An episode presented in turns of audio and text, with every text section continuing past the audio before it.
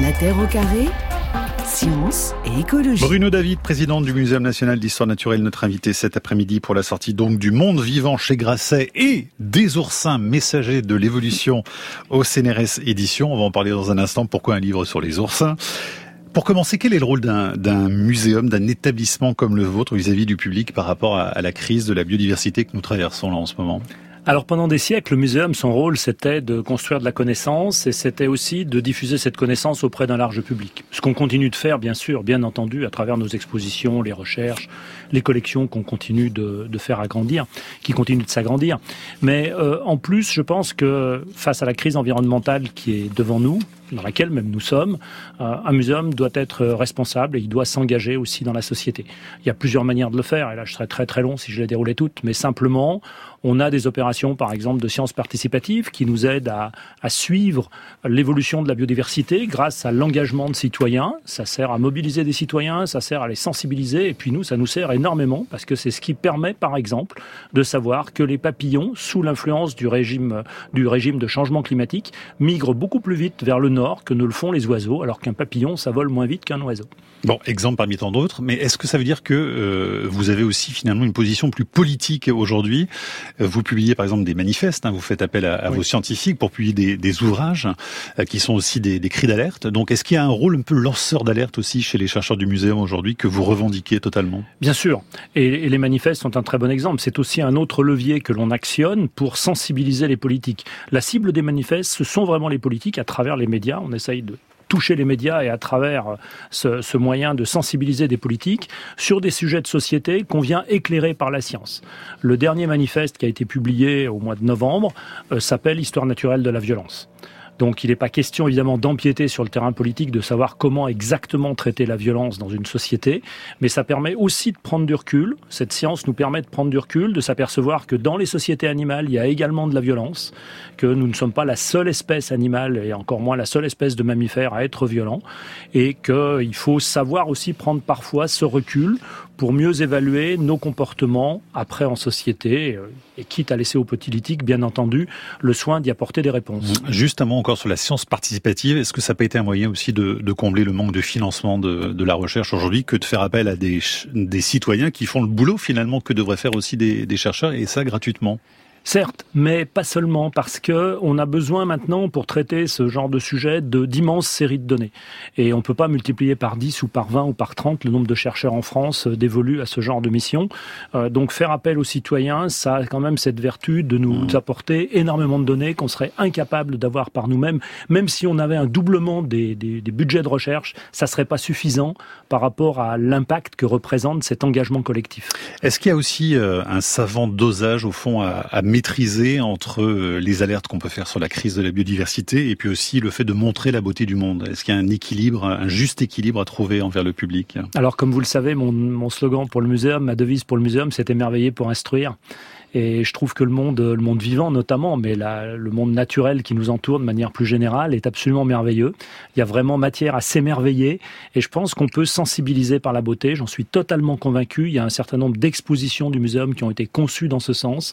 On sensibilise par la beauté et on fait en sorte en fait que le visiteur qui sort de l'exposition soit plus sensible aux causes de l'environnement, que quand il était entré dans l'exposition. Mais pour autant, est-ce que ça veut dire qu'il ne faut pas dénoncer par ailleurs euh, certaines choses? Non, c'est pas ce que vous dites quand même. Ah non, non, mais on ne se prive pas de dénoncer un certain nombre de choses non plus. Mais, mais on, il faut aussi qu'on sache s'arrêter là où commencerait la politique, parce que sinon on aurait un mélange des genres, et si on est à la fois dans la, dans la solution très pratique et très concrète et dans l'alerte en amont, euh, il y, a, y a une sorte de mélange, et je pense que le public fait confiance au muséum, justement, apporte une très grande confiance à l'établissement. Tous les échos qu'on peut avoir toutes les études qu'on peut faire montrent qu'il y, y, a un respect de la parole du muséum et on perdrait ce respect si on s'engageait sur le champ de la politique. Mais il y a des chercheurs qui revendiquent aussi une, une position plus politique aujourd'hui et qui se disent on peut pas continuer comme on faisait avant. Aujourd'hui, on a envie de vraiment d'aller dans la rue, de dire des choses aux citoyens et on dépasse peut-être, oui, notre rôle de scientifique, mais on considère que, sachant ce que nous savons, on se doit aussi de le dire d'une façon plus directe. Alors, on s'engage de plus en plus et on le dit de manière de plus en plus directe. C'est-à-dire, quand j'évoquais que le muséum, c'est de la construction de la connaissance, c'était parler au public comme on le fait depuis longtemps, et que maintenant que je considère, je considère que c'est un muséum qui doit être engagé et responsable, c'est vraiment une prise de parole dans la société. Et je pense que depuis quelques années, le muséum prend vraiment la parole dans la société et parle assez fort. On édite des tribunes, on réalise des manifestes.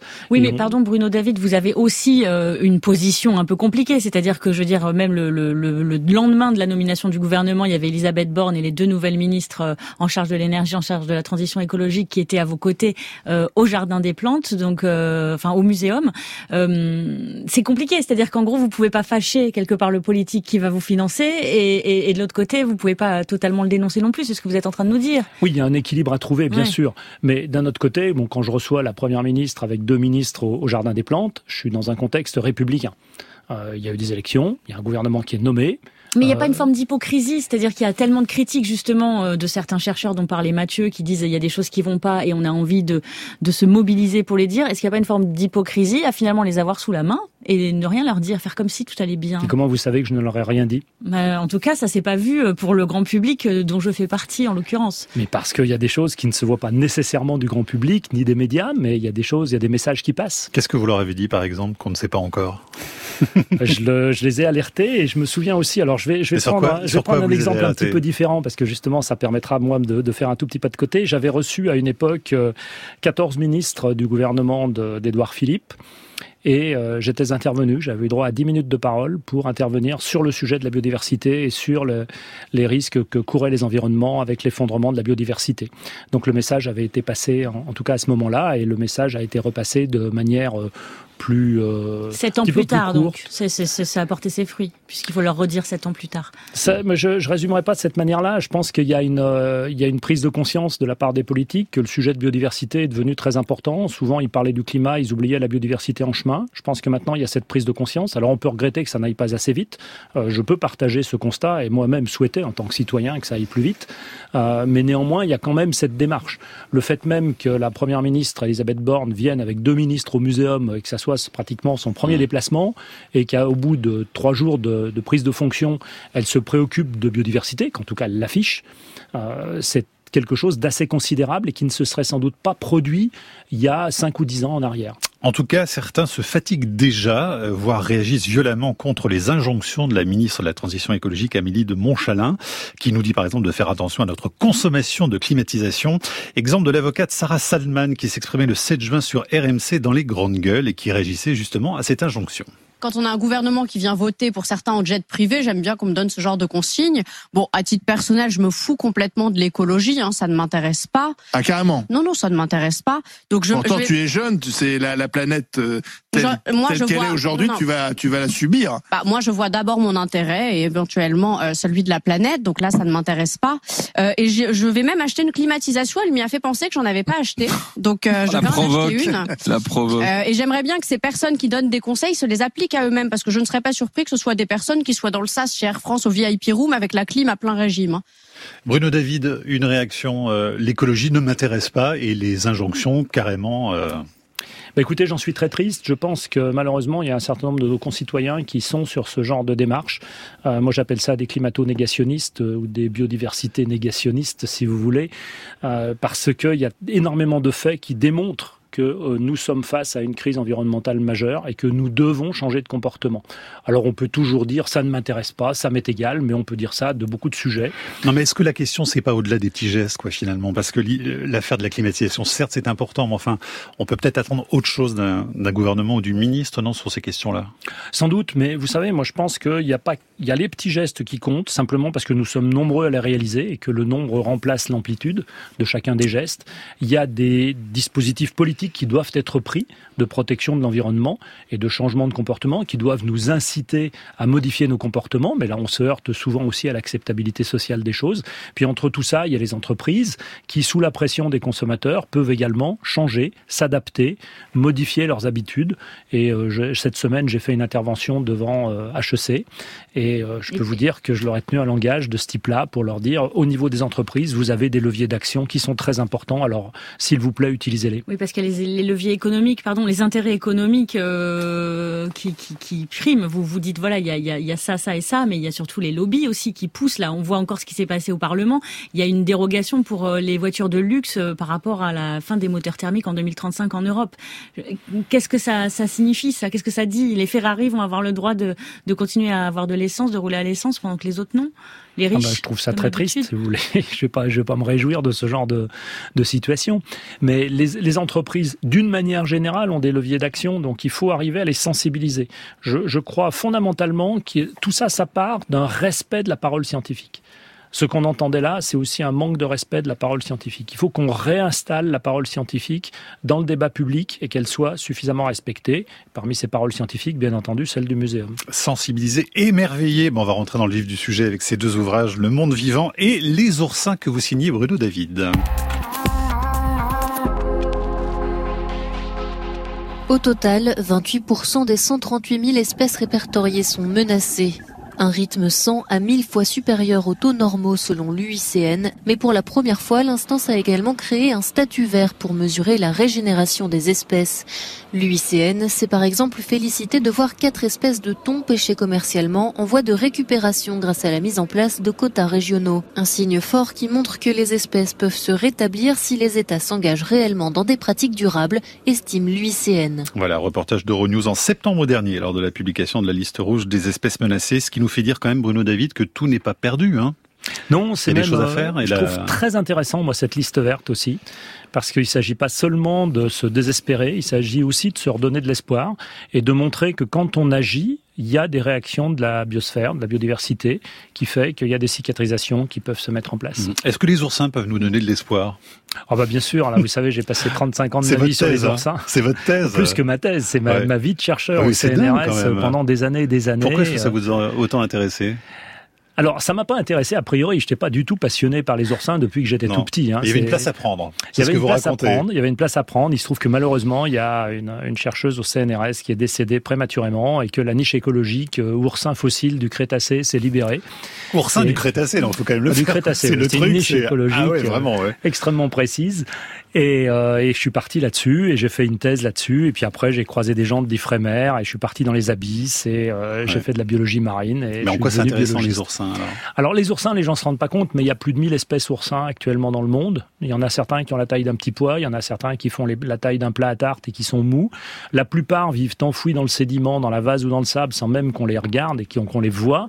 Donc il y a une énorme diversité et ce sont véritablement, c'est un modèle extrêmement intéressant pour comprendre les mécanismes de l'évolution biologique. Alors d'où les oursins du Crétacé en fait pour Alors, Au départ c'était le Crétacé, mais après dans l'actuel c'est encore plus intéressant quand on regarde les oursins actuels, qu'on essaye de d'introduire la, la, dimension euh, développement individuel et qu'on croise avec la dynamique évolutive pour vraiment mmh. comprendre les processus de l'évolution euh, qui sont derrière tout ça. Et il se porte pas trop mal en ce moment, je crois avoir lu, alors je sais pas quelle espèce des, des mille dont vous parlez d'oursins, mais j'ai lu que justement il y en avait même un peu trop, je crois, euh, dans le nord de l'Europe et qu'il fallait en manger beaucoup beaucoup pour essayer de, de faire baisser les populations d'oursins. Globalement, les oursins se portent plutôt bien, collectivement. Alors il y a des espèces qui se portent mal, mais il y a des beaucoup d'espèces qui se portent bien.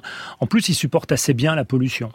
J'ai travaillé, alors dans, ma vie de chercheur, c'est même pas dans ce livre d'ailleurs, euh, sur l'impact de la pollution sur les oursins, sur la manière dont ils vont construire leur squelette. Est-ce que leur squelette va être très régulier ou au contraire va être irrégulier?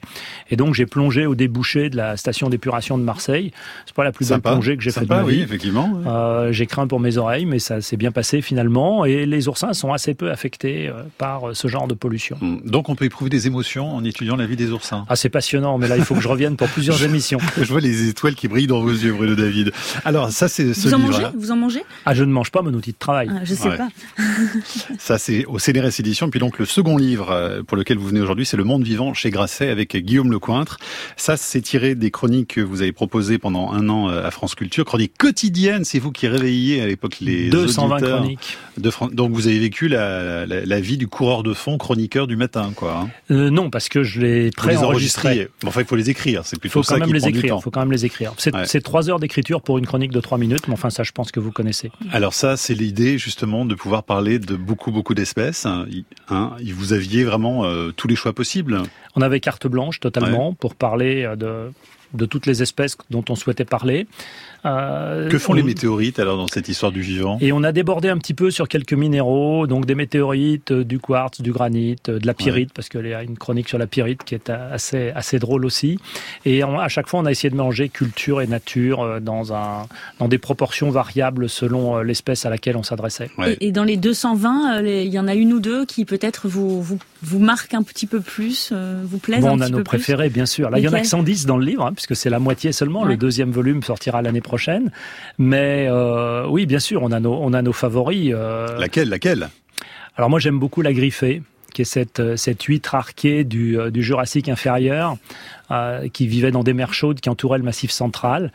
Et, euh, ça faisait quelle taille? Parce qu'en général, tout oh, est... Euh, ça fait 4-5 cm. Ah, oui, c'est très très arqué, c'est petit, mais il y en a des, des milliers et des milliers. Hein. Si vous provenez sur des terrains sédimentaires du Jurassique inférieur, euh, de l'est du Massif central, en région lyonnaise ou en Bourgogne, vous allez en trouver mmh. des, des, vraiment des centaines sans problème. C'est assez robuste, ça se conserve très bien.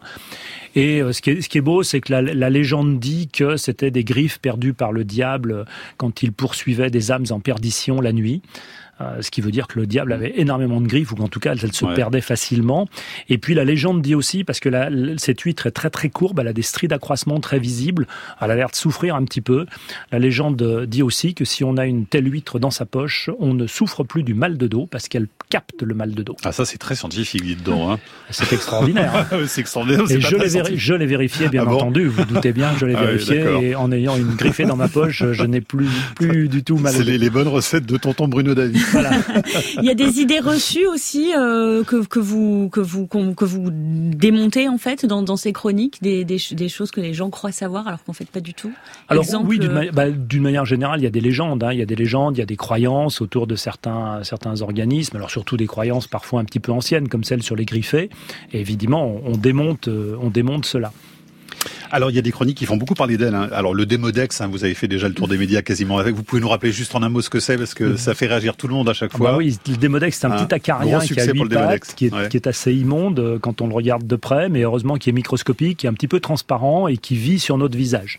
Et nous avons tous des démodex euh, qui sont sur nos sur nos visages. Là en train de grouiller pendant qu'on se parle. ils, se grouillent pendant qu'on se parle, ils grouillent parfaitement et euh, ils ont pas d'anus, ils ont juste une bouche et ils évacuent leurs déchets de manière gazeuse. Très bien. Et ils se nourrissent de petites particules de graisse, de petites particules de peau, et vous en avez dans, vos follicules, et on les transmet à nos enfants après les avoir hérités de nos parents. Très bien. Et même si on se gomme le visage, on les garde quand même. Ils, vont revenir, donc on aura beau se gommer au maximum. Faites euh, attention à votre peau.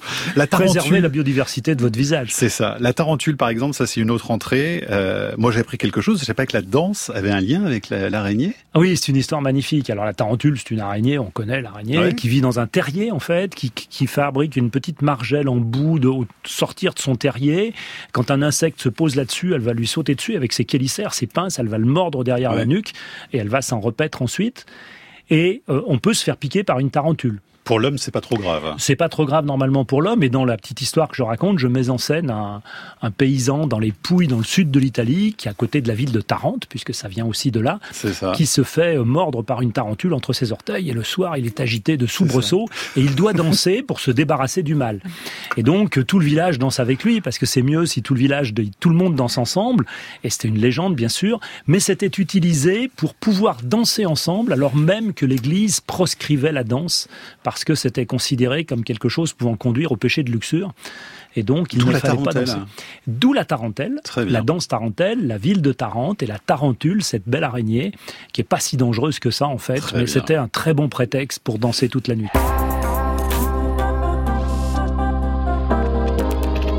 Une réaction très triste et malheureusement, euh, je pense que des régimes politiques comme celui de Jair Bolsonaro euh, entraînent ce genre d'événements.